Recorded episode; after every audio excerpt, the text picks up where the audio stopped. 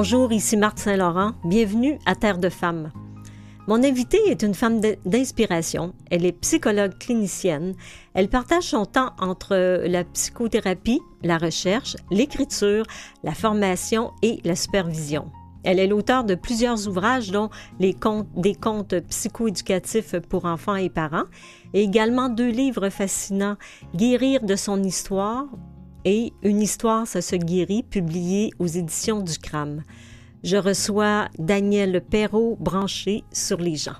Hey, bonjour Marc. Bonjour Daniel. ça va bien? Très bien. Bienvenue à Terre de Femmes. Écoute, j'ai tellement hâte. J'ai lu ton livre fascinant, Une histoire, ça se guérit. Écoute, avant de voir comment tu es arrivé à, écrire un livre aussi aidant, aussi beau, aussi euh, propulsant, on va voir d'où tu arrives, qu'est-ce que tu fais. Donc, tu as plusieurs formations en psychosociologie, en psychologie, IM, euh, EMI, je suis dyslexique, des fois je mélange, EMDR, hypnose ericksonienne, la thérapie d'impact et encore et encore. Et encore et encore. Ouais, et tu as tout ça. Et ton orientation théorique de la pratique, c'est l'humanisme systémique orienté sur la dédramation des symptômes vers des solutions créatives. Écoute, les services que tu offres, psychothérapie, supervision individuelle. Tu as écrit 10 contes euh, psychoéducatifs ciblant des problématiques que rencontrent les enfants et leurs parents tu es aussi une femme clairvoyante. Tu as des dons. Alors, quand tu étais jeune, tu voyais des entités. Marthe, euh, je dois dire que cet aspect-là de moi a toujours été occulté. Personne ne le sait. En fait, c'est mon coming out. ben, t'en parles dans ton livre. Ben, j'en parle dans mon livre, mais c'est un coming out parce que si j'en parle dans mon livre, c'est parce que Marie Desjardins, qui est mon éditrice euh, au CRAM et qui est une euh, auteure prolifique, elle aussi, euh, qui fait des biographies, s'intéresse, mhm. elle, à la vie des gens. Et quand elle a, lu mon, elle a lu mon premier livre, elle m'a demandé pour écrire mon deuxième livre, de m'impliquer davantage. Dans le premier, je me cachais derrière des histoires. Uh-huh. Le deuxième, j'écris toujours des histoires de toute façon. C'est comme ça que je vois la vie, comme je vois la vie comme une histoire. Mm-hmm. Et euh, parce que quand on voit notre vie comme une histoire, on, se détache de l'histoire. On, parce qu'on est, pour moi, en tout cas, on est des passagers sur cette planète. On n'est pas là si longtemps. Parfois, ça nous appelle ça nous apparaît excessivement ça finit Oui, quand on est dans Quand on souffre, quand on est isolé, quand on mhm. souffre, euh, on ne voit pas le bout du tunnel, justement. On voit pas, on voit pas de lumière. Et, mais quand on a un autre regard sur notre vie, alors moi, cet aspect-là dont tu parles, ben voilà, Marie est probablement très intuitive, puis elle m'a demandé pourquoi j'en arrivais à, écrire ce genre d'histoire-là. Mhm. Et elle voulait que je m'implique, ce que je ne voulais pas, parce que des livres sur la psychologie, il y en a plein. Avec des livres de recettes de psychologie, il y en mhm. a plein. Puis des livres théoriques de psychologie, ben écoute, passer ma vie là-dedans, je sais qu'il y en mhm. a plein. C'est très intéressant. Mais moi, ça ce qui m'intéressait, c'était de toucher le cœur et l'âme des gens. Mm-hmm. Alors, euh, quand Marie m'a demandé de m'impliquer, j'ai dit, je suis pas sûre que tu sais de quoi tu parles, parce que, je ne l'avais jamais dit. Oui. Puis tu l'avais caché parce que j'imagine que quand tu es psychologue, commencer à dire, ben, tu sais... Euh, pas juste quand tu es psychologue, non, non, tout le temps? Toute ma vie. Donc, tu m'as demandé quand j'étais petite, oui, c'est vrai que j'ai toujours... Je pense que je suis née avec... Euh, euh, un canal? Oui, il n'a pas mhm. été coupé. Tu sais, normalement, il aurait dû être coupé. C'est quand tu arrives, tu oublies tout, tu sais, mhm. d'ailleurs. Et le mien, probablement, il restait un fil de collé, je ne sais pas trop. Bref, alors très jeune. À quel âge t'avais quand tu voyais des entités? Ben, euh? Je peux pas te dire un âge pour moi, c'est toujours. C'est toujours, OK. C'est pas, c'est pas arrivé comme ça. Mm-hmm. C'est toujours été là. C'était normal. C'était même pas anormal. Ce que c'est devenu anormal quand je n'ai parlé. oui, est-ce que tu en as parlé à tes parents? Ben, non, plus ou moins. Un peu comme un enfant, ben, un enfant qui, qui parle tout seul, mais qui n'est pas tout seul. Et puis, on dit que à qui tu parles? Mm-hmm. Ben, alors, alors j'étais une enfant euh, qui avait beaucoup d'imagination, trop d'imagination. Alors, c'est comme ça, on a éteint cet aspect-là qui voulait jamais s'éteindre, comprends-tu? Mm-hmm. Comme il voulait pas s'éteindre, ben, t'es mal. Mais en même temps, euh, tu sais, on, on, accepte assez facilement que les enfants ont des amis imaginaires. Moi, ben personnellement, je n'ai jamais eu. Moi, j'ai 67 ans. Mais T'as 67 ans, puis t'en as toujours Il y a 67 ans, les amis imaginaires étaient pas mal reliés à la folie ou l'imagination ou n'importe quoi. Donc, c'était pas positif. Aujourd'hui, ben oui, c'est mignon, puis c'est tout. Puis ben seulement, seulement pour l'enfance. Ouais, on ne nourrit pas, par exemple. On dit que ça va passer. Oui, oui, c'est ça. Puis elle joue avec ses amis. puis c'est pas vrai. Dans sa tête. C'est pas vrai, dans sa tête. Mais c'est pas vrai. C'est ça. Fait qu'on a... C'est correct en soi, parce que... Euh, euh, je crois que tous les enfants, pas tous, mais beaucoup d'enfants, ben, quand tu es en cerveau droit, le cerveau droit s'occupe de l'imagination, du rêve et tout ça. Puis quand, puis il y a des gens qui sont connectés beaucoup euh, dans cet hémisphère-là. Tu sais, c'est comme ça, c'est un, déséquilibre naturel. Une spécificité naturelle, tu sais mais dans notre société nord-américaine, on veut l'éteindre, on veut l'étouffer, cette spécificité-là. Donc, est-ce que tu penses que tous les enfants, euh, tous les, tous les êtres humains sont branchés à cette source-là? Absolument. OK. Donc, il y en a qui restent branchés, comme tu dis, ton canal reste ouvert, puis il y en a que le canal s'éteint ou que l'entourage ou l'éducation éteint ou ferme ce canal-là. L'entourage et l'éducation, oui. OK. OK. Absolument. Mais tout le monde a ce don-là. On appelle ça un don. Moi, je appelle ça une sensibilité. Ah, c'est bien. Ouais. Et c'est avec ça que tu as commencé à t'intéresser, c'est grâce à cette sensibilité-là que tu as commencé à t'intéresser aux maladies. Euh, non, à cause de ça. À cause? Entre autres, bien sûr. Moi, je dirais grâce, mais bon. oui, oui, mais comme quand c'est mal perçu, c'est mal perçu, donc c'est toujours jugé. Quand tu es mm-hmm. jugé, tu te défends, tu fais de ton mieux, fait que tu t'isoles, tu te caches, tu te dis. Alors, très, très, très, très, très, très, très jeune, avant de savoir écrire, moi, j'écrivais. Mm-hmm. J'écrivais dans le ciel, tu sais, en me disant, je n'oublierai jamais, je mhm. n'oublierai jamais, tu sais, comme quand je vais être grande, quand je vais pouvoir, là, oh là là, que je vais tout dire. Parce que là, je peux rien dire. Je suis obligée mhm. de m'éteindre tout le temps. Et si je parle, on m'éteint. Donc, je suis toujours mal en permanence. Donc, tu es toujours en train de faire attention. Tu jamais. C'est pas. Tu n'es jamais toi-même. Ben oui, tu, tu peux pas faire autrement. On peut pas faire autrement, à moins Mais tu l'exprimes pas. Ben, il y a certains côtés que j'exprime pas, mais quand je, mais je suis quelqu'un qui s'exprime beaucoup, Marthe. Oui, j'ai remarqué. Daniel, j'ai remarqué. donc, j'ai beaucoup, je suis très colorée naturellement. Puis donc, on m'a, on m'a éteint le plus souvent. Tu toi, euh, tu mm-hmm. prends trop de place, tu es trop, t'es trop, mm-hmm. t'es trop expressive, t'es trop sensible. Et jusqu'à t'es folle. Ouais. On va t'enfermer. Mm-hmm. Donc, j'ai entendu ça toute ma vie continue comme ça, puis on va t'enfermer. Puis comme je restais pas loin de Saint-Jean-de-Dieu, qui est devenu Louis H. Lafontaine, oui, oui. il, y avait, il y avait une légende dans le temps, je ne sais pas qui l'avait dit, mais moi, elle m'a marqué énormément.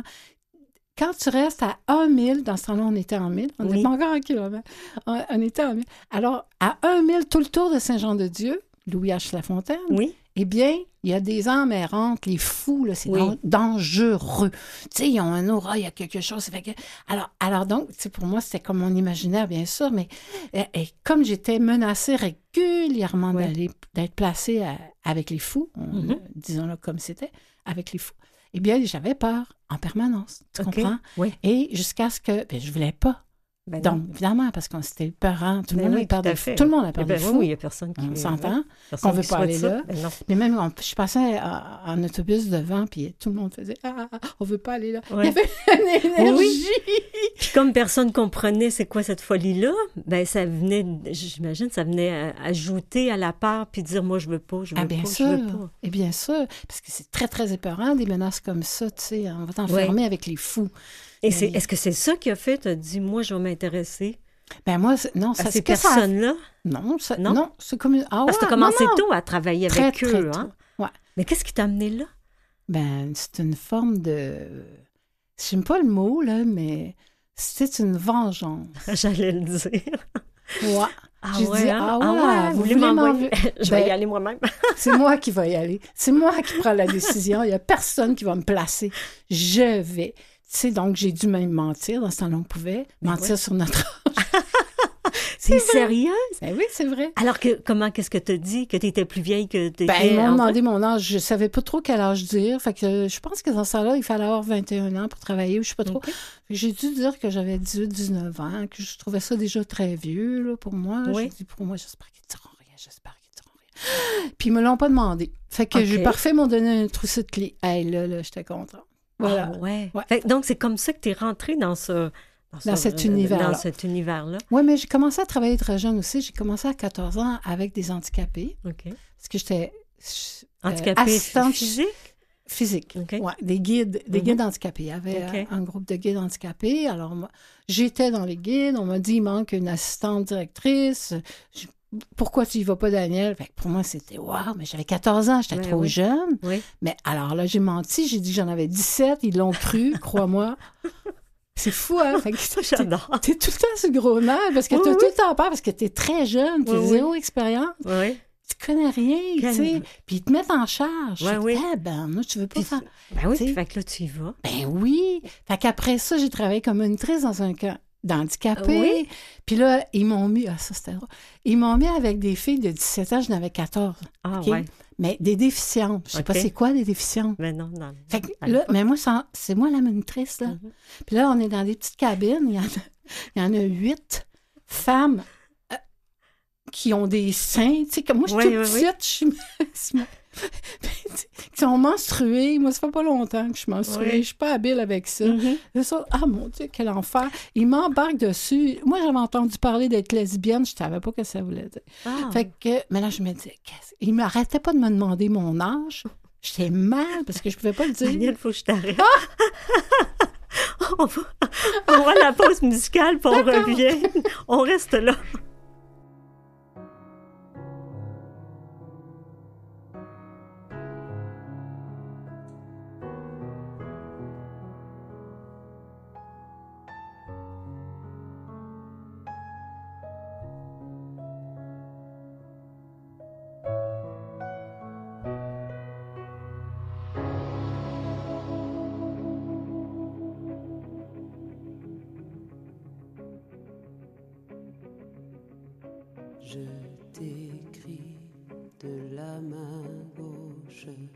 Celle qui n'a jamais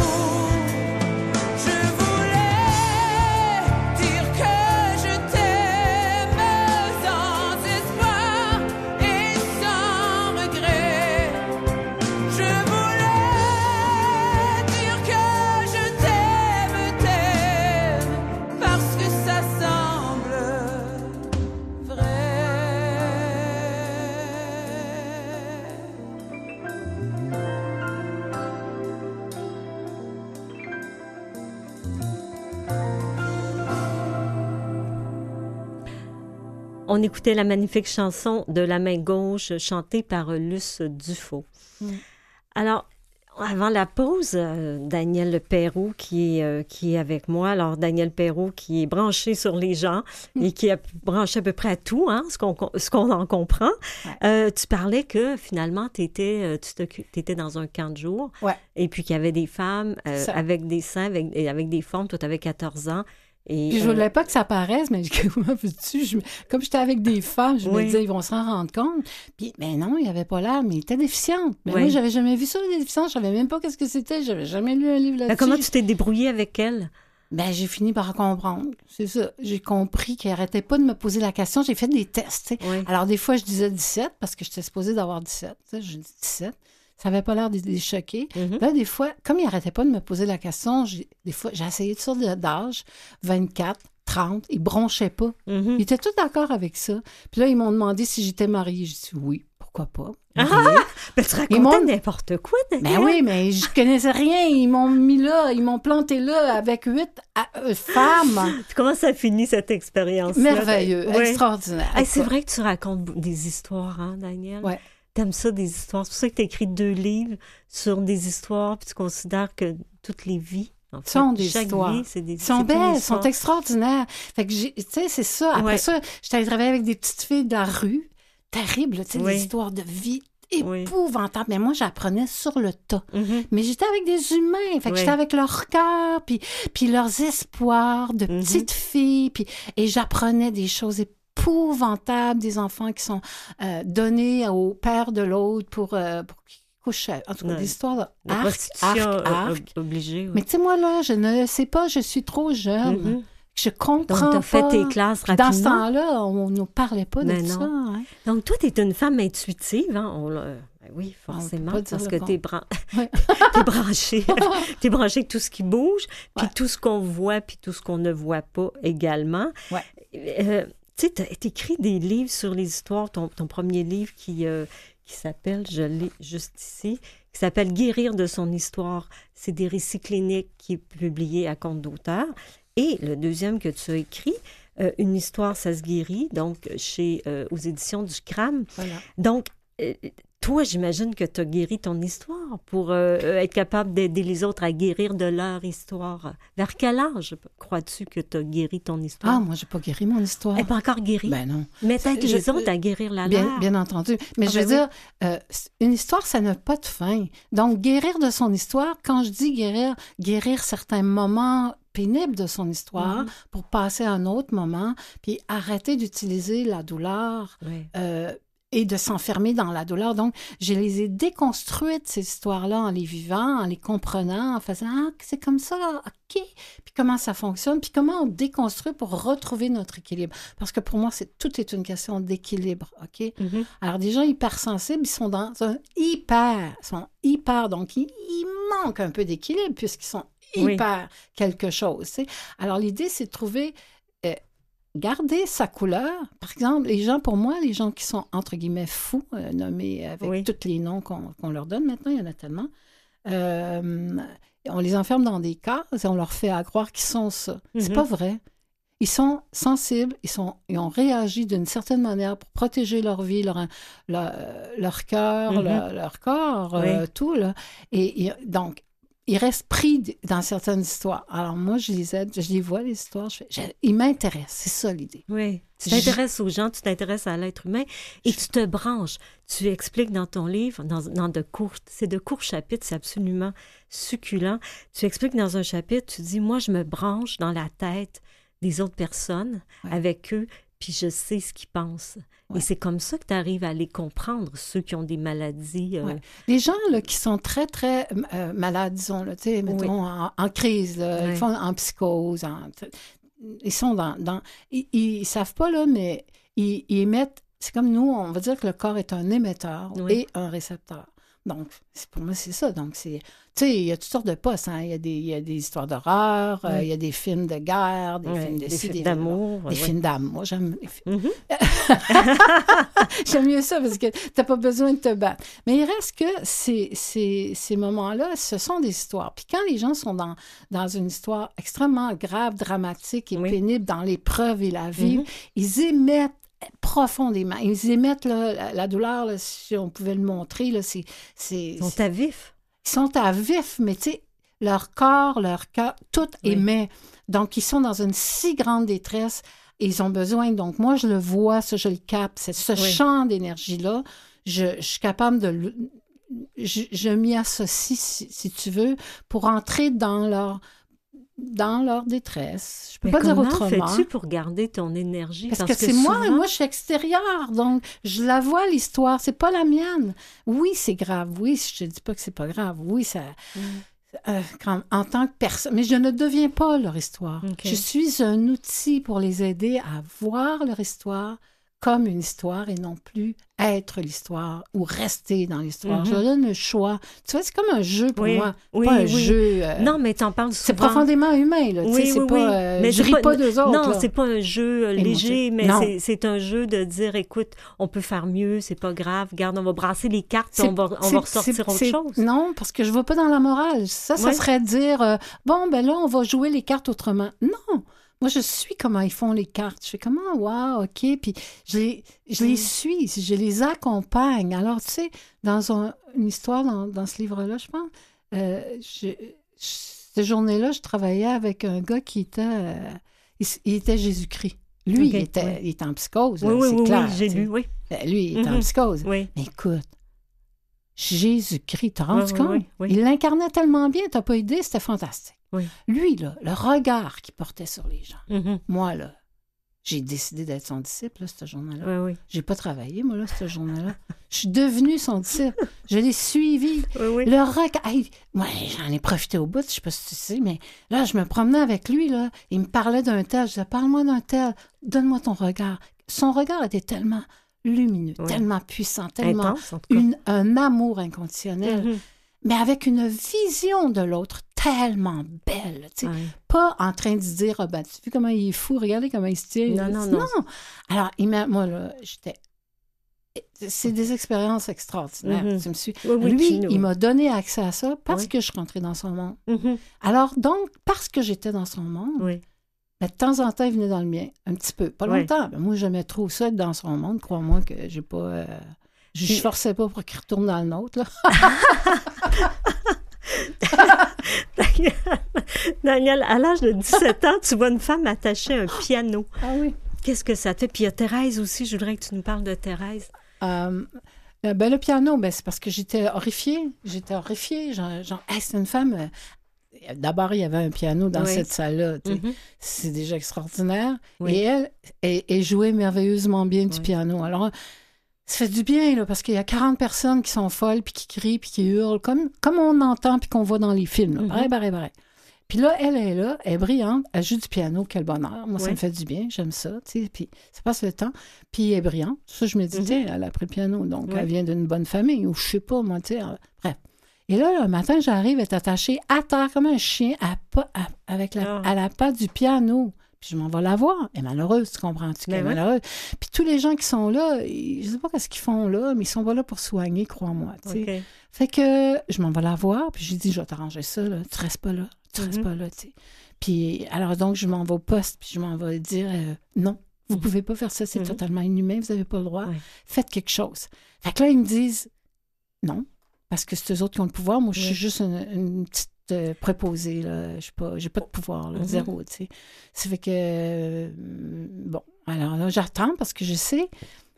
Mais à l'époque, déjà, je, lisais énormément. Tu sais, mon premier livre, c'était Le cerveau, crois-le ou non, j'avais 8 ans. Ah oui, OK.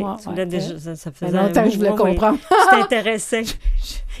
tu t'intéressais déjà au cerveau. Je voulais comprendre. Est-ce que tu as réussi à la faire détacher, Daniel? Non. Non. Non. Parce que. Euh, Ils avaient décidé que c'est là qu'elle restait.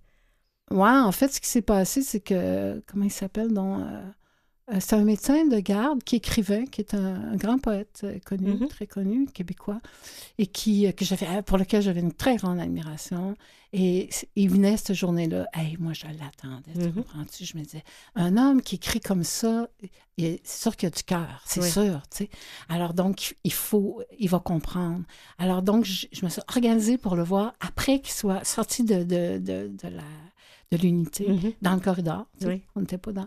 Et puis, là, j'ai demandé, je lui ai dit. Mm-hmm. s'il vous plaît, faites quelque chose. Mm-hmm. Je vous en supplie. Et là, il m'a regardé des pieds à la tête, ah. de façon d'une pédanterie totale. Et là, il me demandait qui j'étais pour oser lui parler. Ah, pauvre ben petite chose qui es-tu? Et puis là, les infirmières sont arrivées en courant parce que les autres aussi l'admiraient, comprends-tu? Il était connu, ce bonhomme-là. Là. C'était pas n'importe qui. Que tu voulais l'attaquer. Ben non, ben non, non, mais non, il voyait bien. Mais non, j'étais très spéciale, moi, dans les départements. J'aimais ça. Je, m'occupais du monde. Moi, je rentrais dans leur vie, tu me sais? Mm-hmm. Alors, c'est sûr que ça détonnait puisque les autres, ils étaient là... Euh, pour les soigner, pour leur donner à mhm. manger, puis pour leur donner des pilules. c'est tout. Donc, elle reste attachée là. Oui, là, j'ai eu euh, euh, une, grande, euh, une très grande douleur. Puis tu as décidé de t'inscrire en psychologie pour être psychologue. Et on revient avec ça tout de suite après la pause.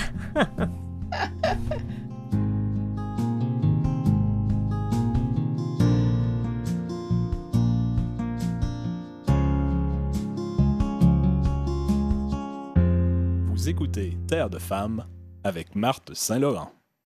Vous pouvez écouter nos émissions sur le site de Canalem sur vuesetvoix.com et en balado. En deuxième partie de l'émission, nous poursuivons notre entretien avec la passionnante la passionnante femme d'inspiration Danielle Perrault, psychologue clinicienne et auteure du livre Une histoire, ça se guérit, entre autres, euh, publié aux éditions du CRAM. Alors, euh, écoute, Danielle Perrault, tu es aussi, on l'aura compris, une femme rebelle. Hein? Donc, tu, euh, le, psychologue ou le psychiatre, euh, tu es allé le voir, tu as essayé de le parler, puis là, il t'a regardé comme si. Puis là, tu t'es dit, oui, attends un petit peu, je vais aller faire euh, mon cours, aller être psychologue. c'est pas, cette fois-là. C'est pas cette fois-là? Non, parce qu'en fait, souvent, ce qui arrivait. J'ai confondu tes histoires. Oui, il y en a plein, hein, oui. c'est ça, il y en a tellement. C'est juste que les, les gens, les gens euh, sur les départements, oui. parce que moi, je voulais aller partout parce que c'était ça. C'était, je voulais vraiment aller travailler avec les gens en crise. Oui. Les cas lourds, tu dis. Oui, les cas lourds, moi, je les aimais. Pas les cas qui sont très, très. Euh, qui fait longtemps qu'ils sont là, puis qui ont oublié qu'ils existaient. Non, non. Ou ils ont été oubliés. Oui, c'est ça. Non, j'aimais ça quand c'était chaud. Ils arrivent, ils ont peur. Uh-huh. Puis là, ça, c'était vraiment mon yes, je suis mm-hmm. contente. Là, j'ai l'impression de vivre parce que là, j'étais vraiment dedans. J'étais connectée tout le temps, tout le temps en permanence. Alors donc, euh, les psychiatres, ça arrivait souvent qu'ils voyaient bien, tu sais, que ça marchait, puis que les, les gens mm-hmm. euh, changeaient, euh, évoluaient, je sais pas trop, restaient plus pris là-dedans, ou je sais pas trop. Mm-hmm. Alors, et donc, souvent même, il, me demandait d'aller, parce que les, les, patients, il ne leur parlait pas. Non. il me disait, est-ce que tu veux venir avec nous? Puis là, mm-hmm. puisque, c'était comme un peu de tampon. Là. Et puis, euh, voilà. Mais moi, j'apprenais, j'étais jeune, j'avais aucun jugement sur personne, même pas les psychiatres. Mais qu'est-ce qui t'a conduit à l'université? Ben justement, c'est que les psychiatres, ils me demandaient, en dehors des zones, en, dans le parking, ils m'invitaient à prendre un café pour que je leur parle de comment, de la vie de, du gars qu'ils sont supposés traiter ou de la fille, puis ils ne savaient rien. Mhm. C'est plate, mais c'est comme ça. Et donc, on avait des grandes discussions. C'était super le fun pour moi. C'était très, très mhm. stimulant. Mais le lendemain, ils m'ignoraient total si je leur disais bonjour. Écoute, on a passé des heures hier soir à parler. Mais personne ne vous voyait. Hein? Les personnes vous voyez la veille, tu sais, vous étiez le lendemain, le même psychiatre, je le saluais, il m'ignorait. Mm-hmm. Et le jour où c'est arrivé, j'étais encore innocente, là, et je l'ai un peu gardé, je sais pas encore. Comme ça, Innocence d'enfant. pas. oui, c'est ça. J'étais allée m'asseoir à la table du gars, du, mm-hmm. psychiatre, et il me regardait comme en un autre qui m'a regardé en disant euh, mm-hmm. Que fais-tu ici, petite? Oui. Tu n'as pas le droit. Tu sais, les, mm-hmm. on ne marie pas, c'est, tu ne fais pas partie de la même caste. Fait qu'encore une fois, j'ai été blessée, mais là, je me suis choquée. Ah, mm-hmm. ben, à l'intérieur de moi, j'ai dit Toi, là, il n'y en a plus un qui va me faire ça. C'est terminé, je me retourne, je m'en vais à l'école. Et là, j'ai demandé une lettre de référence. J'étais vraiment choquée. Il m'a dit non. Il a osé me dire Ah, ben là, j'ai dit toi, là. Tu uh-huh. sais pas à qui tu parles, crois-moi. Là, tu vas me l'écrire. Je te jure. Il me l'a écrit pour que je puisse rentrer à l'université. Mm-hmm. Puis ils m'ont pas pris. T'en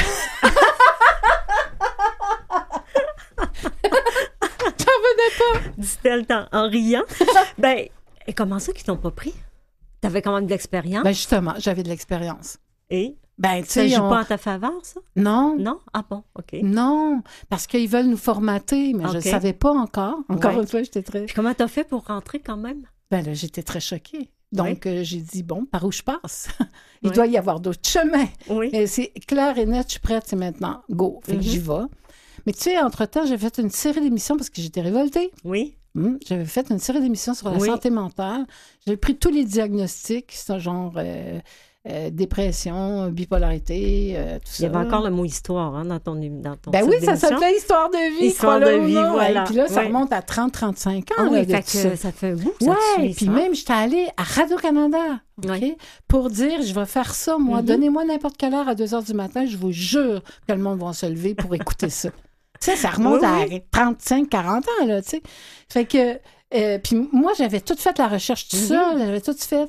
Puis, en tout cas, ils me l'ont piqué. Ils me l'ont piqué. Ils l'ont pris, Oui. puis là, ils l'ont fait, mais euh, c'est un autre modèle que je voulais. En tout cas, c'est pas plus grave que ça, mais je m'en suis Ton idée était. Ouais, l'idée Mais était de moi, toi. eh ben oui, je les avais faites, mes 13 émissions. J'avais Mhm. fait 13 émissions sur 13 OK. problématiques différentes. J'avais été chercher des gens qui avaient vécu Oui. ça, qui avaient été enfermés, qui avaient été remplis de pilules à n'en plus finir et qui avaient trouvé d'autres façons de revenir à la l'équilibre. Oui. Alors, je voulais leur histoire. Mhm. Et donc, ils me l'ont. Oui. J'ai encore des cassettes, elles sont pas toutes mortes. Mhm. J'essaie de les retrouver. Oui, oui. Mais je me disais, ils sont encore actuels. Mhm. J'en ai réécouté il y a, il y a quelques, peut-être euh, deux ans. J'en ai retrouvé, j'écoutais ça, là. J'étais tellement émue. J'ai fait, je- ils seraient actuels. Ces cassettes-là, Ah, je les mets en ondes, le Mhm. monde, il pense que c'est là. Ben, c'est peut-être une idée pour tes f- projets d'avenir, euh, Daniel. Oh non. Alors là, euh, moi, je veux qu'on aille à, l'université. oui, à Alors l'université. là, tu, finalement, tu finis par, t'inscrire. Ben, j'ai fait un bac en psychosociologie Voilà. et parce qu'ils m'ont accepté. On finit par t'accepter. ouais, j'avais fait aussi un autre La en détermination. Ouais. hein. Là, j'ai fait un bac en psychosociologie, puis après, je suis allée, j'ai, j'ai complété tout ce qu'il fallait pour faire un autre bac finalement en psycho. Oui. Puis ensuite, j'étais, à l'Université du Québec, puis là, je suis rentrée à l'université. Ben, j'ai été chanceuse pour une fois dans ma vie, je dirais, parce que il y avait un homme, Charles Cowett, pour ne pas le nommer, un être d'exception, qui avait créé, lui, avec un révolté, crois-moi, Oui. pour avoir fait ça puis déterminé, il avait créé une section à- en psychologie Oui. pour des autodidactes, pour des gens qui sont, euh, euh, euh, j'étais pour dire des indisciplinés, Ben, pe- oui, peut-être un peu, hein? ouais, des, des créatifs, Oui. tu sais, des gens euh, autonomes qui aiment apprendre euh, par eux-mêmes, Mhm. si on veut. Fait que là, encore une fois, innocente, quelqu'un qui m'a parlé de lui, je suis allée, il m'a reçu et il m'a écouté, puis je pense que ça a dû lui plaire parce qu'il m'a dit, tu vas aller finir ce cours-là, ce cours-là, ce cours-là, ce cours-là. Et je suis allée tout de suite. Mhm. Cinq minutes plus tard, j'étais là, crois-moi. Puis là, je les ai toutes faites, puis là, je suis revenue, puis là, il m'avait accepté. Puis Mhm. c- c'était vraiment... euh, c'était pour des autodidactes, tu sais, Oui. pour des gens qui, qui aiment apprendre, qui sont Mhm. Puis moi, je suis comme ça, là, j'arrête Oui. jamais d'apprendre. Oui. Je suis très créative, il faut que je le fasse à, à ma manière. Mais euh, ça ne veut pas dire que je suis pas capable de travailler avec les autres, non, au contraire. Mhm. Mais les, les gens sont dans des blocs monolithiques. Tantôt, tu voulais que je te parle. euh, Ben, oui, que toi, tu donnes pas de diagnostic. voilà. Tu les non. détricotes, hein, les Ouais. diagnostics. Tu repars. Pour moi, un diagnostic, c'est nous mettre en boîte. Mhm. Donc, si je te dis, euh, ah oui, ça c'est très drôle. Tu sais, un jour, j'étais avec mon fils, on s'en va voir une pièce de théâtre, OK? Puis là, euh, c'était Blanche-Neige, Mhm. OK? Puis là, ben, c'est pour les enfants. Puis là, ben, les, les acteurs sont ça. Puis ils disent, puis tu sais quoi? La fille qui faisait Blanche-Neige, elle n'était pas très jolie. Puis la mère de Blanche-Neige, elle était belle. Mhm. Tu comprends? Oui. Elle était vraiment belle, là, esthétiquement, là, tu sais, les, les canons de la beauté. Et là, les, les- on voyait qu'elle n'était pas fine, elle, euh, Blanche-Neige. OK? Oui. Fait que là, les enfants, ils disaient, elle est belle, euh, elle- dis-moi qui est la plus belle, tu sais. Puis là, les enfants disaient, non, c'est pas toi, c'est Blanche-Neige qui est la plus belle. Ah, imagine-toi que c'est donc facile. Mhm. Tu mets une. une, euh, tu présentes quelqu'un qui. Tu dis, oh, c'est un psychiatre. Tout le monde se tient un peu. Oui. Oh là, c'est quelqu'un de sérieux. Oui. Il est allé à l'école longtemps. Il y a beaucoup de connaissances. Alors, quand tu lui parles, mais tu sais, tu dis, mais non, il s'est fait prendre, passer pour un psychiatre, mais c'est lui le balayeur. Mhm. Ah, ben là. On, on change tout. Oui, oui, oui, tout à Que ce soit n'importe quoi. On est très, très, très euh, influençable. Mm-hmm. C'est ça. Mais comment on fait, Daniel, pour être aussi euh, ben, marginal? Hein? on ne fait rien, on n'a pas le choix. Non, non, mais attends, ça. mais être aussi marginal et être dans un carcan euh, aussi euh, restreint que ben, tu es quand même membre de l'Ordre des psychologues du Québec, es ah membre non, de, de, comment, comment on fait, ça, ça fonctionne comment? C'est pas, euh, c'est pas évident. Ben, en fait... Comment on gère ça? En fait, l'idée, c'était juste de, devenir psychologue. Une fois que je l'ai eu, là, tu es libre, tu peux travailler à ta manière. Mais moi, je suis très curieuse euh, de tout. Donc, mm-hmm. euh, je, je, je, suis une apprenante, je suis une éternelle étudiante. Je ne veux pas arrêter d'apprendre. J'aime mm-hmm. trop ça.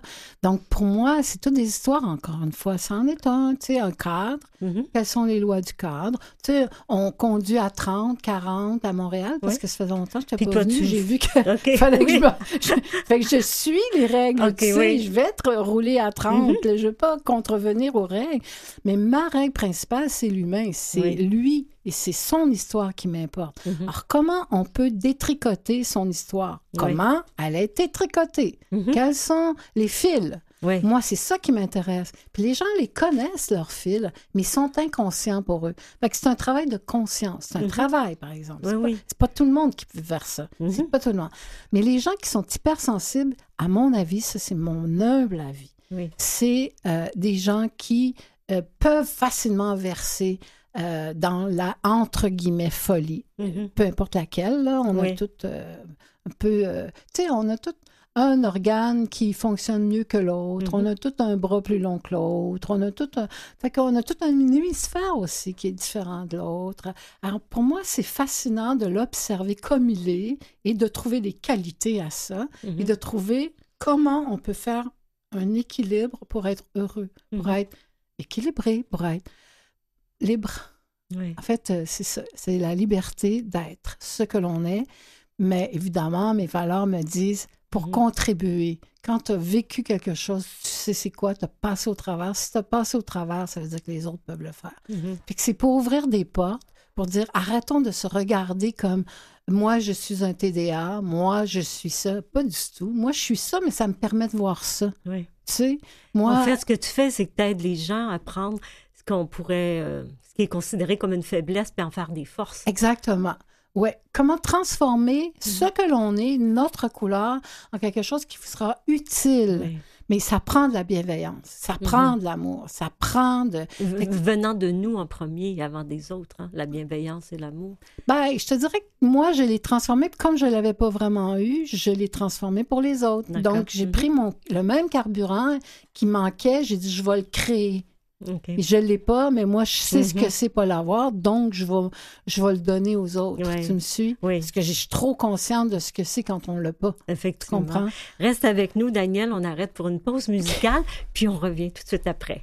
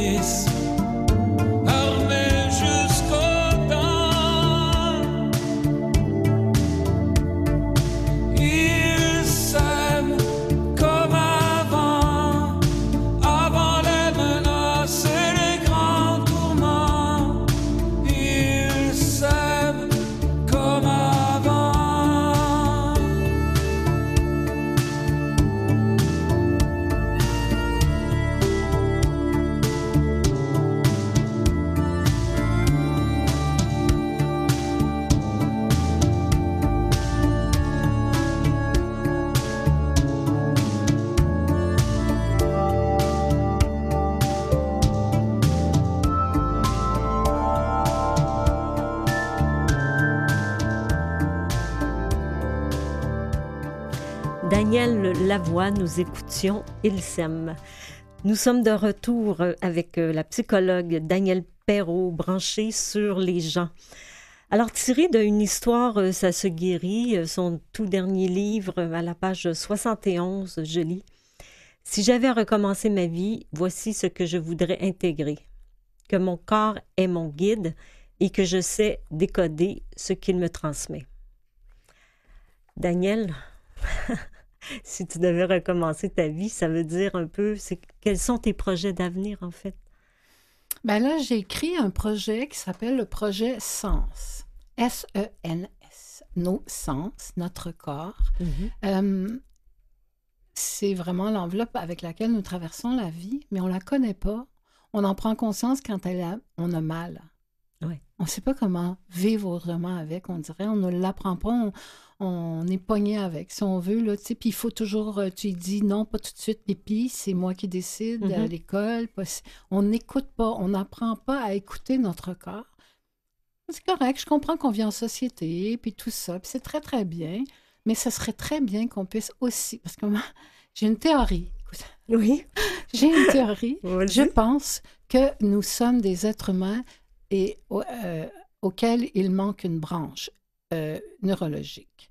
Et je pense que cette branche-là, elle doit pousser. Mm-hmm. Et cette branche-là, parce que là, on, nous sommes, tu sais, on a comme trois cerveaux animaux, dans le fond, qui réagissent eux-mêmes tout seuls, puis sont, sont merveilleux, ils font une très belle job, mais ils sont conçus pour la survie. Donc, dès qu'on est en danger ou on se sent en danger ou qu'il y a un petit changement, on va sursauter, on va réagir, bien entendu. OK? Et dès qu'il y a quelque chose qui est différent, euh, on, a peur, tu sais. Alors donc, et quand on a peur, on crée des scénarios de peur. Oui. les nouvelles, ben, c'est extraordinaire là, pour euh, oui, on est, un réservoir fantastique de, de, de, peur, finalement. Euh. Puis des émissions qu'on aime, ben, ils nous font peur. Puis il faut qu'il se passe des horreurs. S'il n'y a pas d'horreur, c'est plate, euh, je dirais. Alors que moi, je pense que c'est correct. Tout ça, c'est vrai. Là, ça fait partie de. On ne changera pas le monde. Les méchants, il y en a. Il va mm-hmm. toujours en avoir, malheureusement, mais c'est comme ça. Bon. Et là, il y a aussi des bons. il y a heureusement qu'il y a des bons. On en parle un peu moins. Oui. il y en a beaucoup. Parle un peu moins. Il y en a beaucoup. Voilà. Ils ne sont pas toujours à l'honneur. Mais ce que je veux dire, c'est que là, ce que je voudrais, c'est que les enfants, ils commencent à perdre le sens de leur sens très jeunes. Mm-hmm. tu sais? Puis même maintenant, à la garderie, c'est merveilleux quand même. On leur dit, euh, ils, ils, tombent, ils se font mal, ils pleurent, ils crient. Et on dit, montre-moi ton bobo. Bon, Bon, bon, c'est pas si grave que ça, là, tu n'en mm-hmm. mourras pas, là. On, normalise tout ça, ou on dit, t'as de la peine. Dis-le à maman, c'est quoi? C'est de la peine, c'est de la colère? C'est gentil, on leur montre à parler, c'est très, très bien. Mm-hmm. Mais on les amène au troisième étage, c'est-à-dire le cerveau qui pense, qui réfléchit et qui va euh, analyser, coder et tout ça. Alors qu'au lieu de rester au sens. Alors, très jeunes, les jeunes que je vois encore aujourd'hui, 12, 13, 14, 15 ans, 16 ans, 17 ans, ils sont encore très, très jeunes. Là. Mm-hmm. Eh bien, si je leur demande euh, où tu le sens dans ton corps, ils font euh, euh, je sais pas. Les mm-hmm. petits, je leur dis bon, qu'est-ce qui se passe dans ton corps? Montre-moi là dans ton corps où ça fait mal. Où tu le sens dans ton corps, la tristesse. Mm-hmm. Alors, Là, ah, ils me le montrent. Eux autres sont connectés encore. C'est instantané. C'est même pas réfléchi, eux autres. Mais à 12 ans, 13 ans, euh, de quoi tu parles? On déconnecte, tu vois? Mm-hmm. Et moi, je pense que si on reste branché à nos sens, puis ça s'apprend.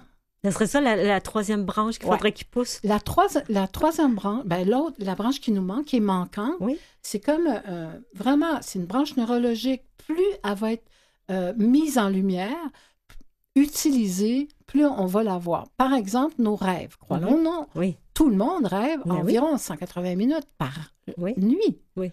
Et on fait auteur, réalisateur, concepteur, mhm. euh, acteur, ouais, donc toute la patente, couleur, vite, lent, tadada, peur, euh, bonheur. Mhm. on, a tout. C'est fantastique.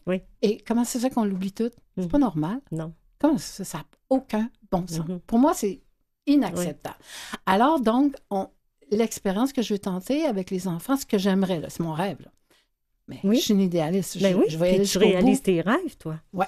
Mais, je veux, mais celui-là, j'ai besoin d'aide pour le réaliser parce que euh, mon projet il est fait. Je vais le faire, je vais le montrer à des éducateurs pour en garderie, 4-5 ans, mhm. pour les 4-5 ans, et aussi euh, maternelle et première année. Idéalement, je vais donc enseigner aux professeurs, aux éducateurs, comment c'est des ateliers. C'est sept ateliers, huit peut-être. Mm-hmm. Ça n'arrête pas de pousser dans ma tête. Il va en avoir plus, peut-être. extraordinaire. non, mais c'est très, très, très, très stimulant. C'est ben très fun. Et puis, ce que je veux, c'est qu'il soit euh, euh, étudié, qu'il y ait au moins plusieurs groupes d'enfants mm-hmm. qui soient suivis, une cohorte d'enfants qui soient suivis jusqu'à l'âge adulte, 20-25 ans, si possible, pour voir parce que maintenant, on peut mesurer, on a des outils neurologiques, on peut, des capteurs, on, c'est à la maison, c'est pas des farces, là. Mm-hmm. On pourrait mesurer, la différence. C'est fantastique. Donc, moi, apprendre aux enfants à se rappeler de leurs rêves, c'est pas mental. Non. C'est juste. Puis j'ai fait l'expérience avec ma petite dernière de 6 mm-hmm. ans, que je gardais cet été, et, et je lui demandais le premier matin, Lou, est-ce que tu te rappelles de tes rêves? Euh, non. OK. Le lendemain, je disais, tu sais, tu as, le droit de te rappeler, euh, parce qu'on rêve tout. Euh, non, moi, je rêve pas. Oh, oui, mais Lou, tu rêves, c'est ça, tu rêves. Mm-hmm. OK, c'est juste mis une graine. Le lendemain, Lou, as-tu passé une bonne nuit? Est-ce que tu te rappelles tes rêves? Euh, non, je pense pas. Bon, ben alors tu peux l'inventer parce que dans nos rêves, on invente tout, c'est fantastique. Tu peux me dire tout ce qui te vient. Si jamais ça arrive, tu me le dis. Mm-hmm. D'accord. Bon, la deuxième journée se passe. La troisième journée, alors Lou, est-ce que tu te rappelles de tes rêves? Euh, oui, euh, un petit peu. Ben, c'est parfait. À quelle couleur c'était? C'est quoi? Mm-hmm. Où, c'était dans ton corps? C'était agréable, désagréable? Simple, simple. Puis on va pas plus loin, on mm-hmm. n'analyse pas rien. Le quatrième jour, elle me racontait son rêve. Le cinquième jour aussi. Mm-hmm. Le sixième jour aussi. Écoute. En même pas une semaine. Imagines-tu si on avait ça tout le temps? Mm-hmm. Alors donc, les cauchemars, c'est la même chose. Ça se passe la nuit. Donc, j'ai créé des ateliers pour justement montrer aux enfants de façon mm-hmm. très, très concrète. Oui. Quand on a un bon rêve, on a aussi un mauvais rêve. Toujours mm-hmm. l'équilibre. Oui. Alors, quand on a un mauvais rêve, il est aussi réel que le bon. Comment utiliser le bon et le mêler avec le moins bon, celui qui fait peur, pour trouver un équilibre pour développer une force intérieure chez l'enfant grâce à ses propres outils dont il n'est même pas conscient qu'il a. Oui, puis qui va, oui, puis qui va l'aider une fois rendu à ben, l'âge Il va être capable de faire sa job tout le temps, en direct, mhm. s'auto-calmer, s'auto-comprendre. Parce qu'il sait où c'est parce qu'il sait où c'est euh, Utiliser ses ressources mhm. personnelles qui n'est même pas ah conscient en cas, sans qu'on le... On, on, nomme ça comme étant... Euh, euh, que l'intellect s'en mêle. Mhm. Tu me suis? Oui, oui. donc, donner sa place à l'imagination, mhm. au sens, oui. mais pas dramatique, puis mhm. pas les expliquer. Les, sentir, c'est fantastique. Tu sais, moi, j'ai écrit ce livre-là, là, j'ai écrit le projet, OK, je vais le mettre au monde, c'est ça, je vais le montrer. Puis là, je me dis, OK, Daniel, applique maintenant, applique. Alors, il y a des fois, je suis comme... Ah, Dan, applique. Toi-même, euh, applique-le maintenant que tu le connais. Donc, est-ce que tu le fais? Ben, de plus en plus, c'est un travail, parce que c'est un travail de conscience. Mm-hmm. Et comme on ne nous l'a pas montré, ce n'est pas entré dans... Mm-hmm. C'est pour ça que c'est pas poussé. Plus on fait quelque chose comme une trail, plus tu tapes la trail, plus elle est facile à faire. elle devient automatique. Si tu tapes pas la trail, tu sais même pas qu'elle existe. Est-ce que tu vois ça un peu dans la continuité des contes que tu as écrits euh, pour, euh, pour les enfants? Les euh, psychoéducatifs, euh, t'en as fait 10? Ben, j'en ai fait plus que ça, quand même. J'en ai publié peut-être 15, mais... Euh, mais ça que tu vois ça un petit peu dans la continuité de continuer à travailler avec les enfants ou pour les enfants? C'est pas moi qui va le faire, là. Je suis rendue trop vieille. bon, ben, quand, quand même, tu crées quand même le projet. Oui, mais celui qui plantait des arbres, là, il les a pas plantés. Il en a planté quelques-uns, puis après ça... il a laissé ça aux autres. Moi, je plante des idées, et après ça, les autres... je veux juste les arroser. je voudrais les partir, tu oui, comprends? Oui. As-tu un autre projet de livre, Daniel, aussi? Ben, je suis en train d'en écrire un autre, mais moi, j'écris en pièces détachées. Donc, euh, qu'est-ce que... Encore des histoires? Ben, ça vient toujours. C'est parce que c'est plus facile à comprendre. Mm-hmm. Parce que, tu sais, c'est pas technique. Puis, tu vois, ces livres-là, tout le monde les comprend. Mm-hmm. Même les gens qui lisent pas les comprennent. Parce que ça les touche. Quand ça touche ton cœur puis ton âme, puis tu n'es pas en train de te juger, tu commences à te comprendre, puis à, te pardonner. Tu n'es pas en train de... Tu sais, c'est vraiment une histoire d'amour euh, puis quand, dans ces livres-là, il y a des histoires terriblement difficiles, oui. Ah euh, des épreuves. On n'a pas euh, parlé de Thérèse, mais je vous invite à aller lire l'histoire de Thérèse, acheter le livre pour lire l'histoire de Thérèse. J'ai réussi à faire parler une dame après 15 ans euh, de mutisme. Il faut le faire, hein, avec la patience, puis justement la se branchant. La, passion, la patience et aussi la capacité de rentrer en contact avec, avec en fait, avec son, ce qui se passe dans son cerveau. Je voudrais lire une citation avant qu'on se laisse, parce qu'on arrive. Ah oui, ah, oui, ah. je le dis. Alors, euh, page 272. Heureusement que j'avais une vision connaître l'humain en profondeur, faire de sa différence une force plutôt qu'une souffrance. Ma vie est mon propre objet d'étude. Si j'ai réussi à trouver mon chemin hors des sentiers battus, me dégager des labyrinthes qui me faisaient tourner en rond, concilier l'imaginaire et le réel à travers la matière, tout cela en conservant ma conscience et mon équilibre, alors tous peuvent y parvenir. Il ne faut plus en douter. C'est beau, hein, Daniel, ce que tu écris? C'est vrai, Merci infiniment. Alors, merci Danielle Perrault, psychologue clinicienne et auteur de contes psychoéducatifs, ainsi que Une histoire, ça se guérit, publié aux éditions du CRAM.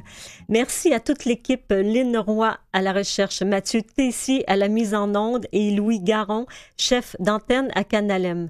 Un merci tout particulier à vous qui nous écoutez. Je vous souhaite une agréable semaine et je vous partage cette citation de mon invité Daniel Perrault. Le simple fait de percevoir sa vie comme une histoire peut sauver cette vie. Ici Marthe Saint-Laurent qui vous dit à la semaine prochaine.